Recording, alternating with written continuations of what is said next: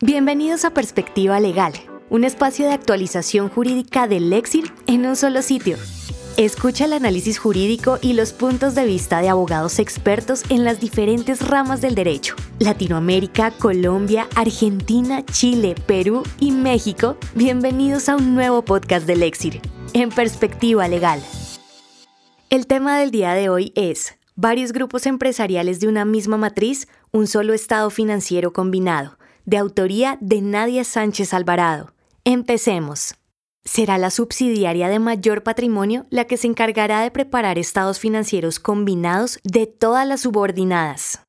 Al darle la bienvenida al 2023, resulta vital preparar lo necesario para el cumplimiento de obligaciones anuales, para aquellas entidades sometidas a una situación de control o que hacen parte de grupo empresarial, será preciso verificar las obligaciones adicionales que por estas circunstancias se generan, Dentro de estas obligaciones se encuentra la obligación de preparar estados financieros consolidados.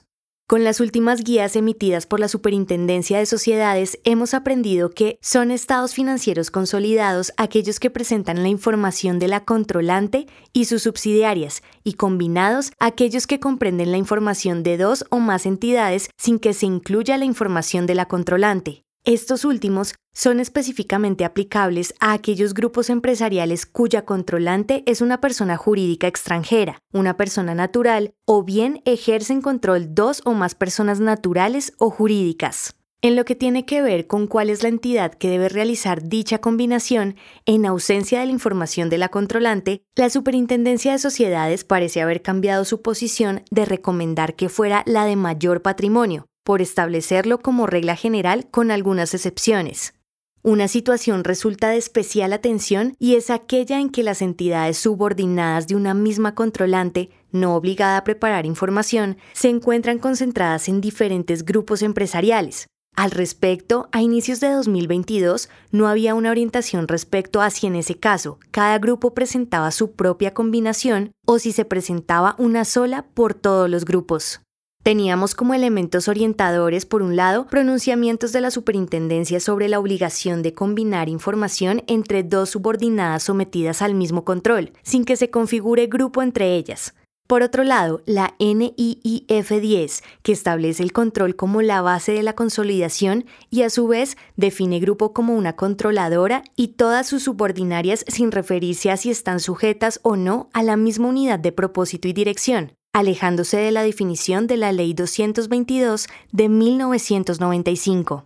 Sin embargo, en oficio 115-1086-14 del 2 de mayo de 2022, la Superintendencia de Sociedades al contestar consultas en relación con la obligación de combinar estados financieros en el caso de una matriz compuesta por varias personas naturales que a su vez controlan varios grupos empresariales, aclaró que será la subsidiaria de mayor patrimonio la que se encargará de preparar estados financieros combinados de todas las subordinadas. Sin embargo, no se pronunció sobre la multiplicidad de grupos.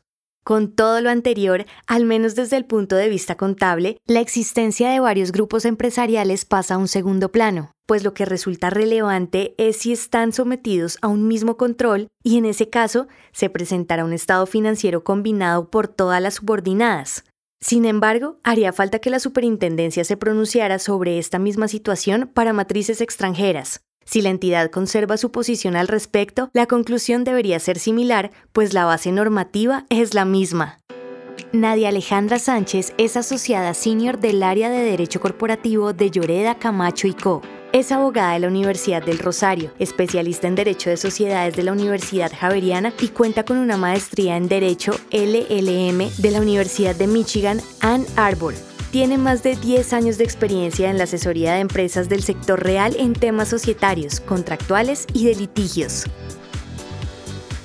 Agradecemos por habernos acompañado en esta oportunidad. Los invitamos a que nos sigan en nuestras redes sociales y escuchen semanalmente los temas jurídicos más sonados y discutidos por los mejores abogados de Latinoamérica y el mundo.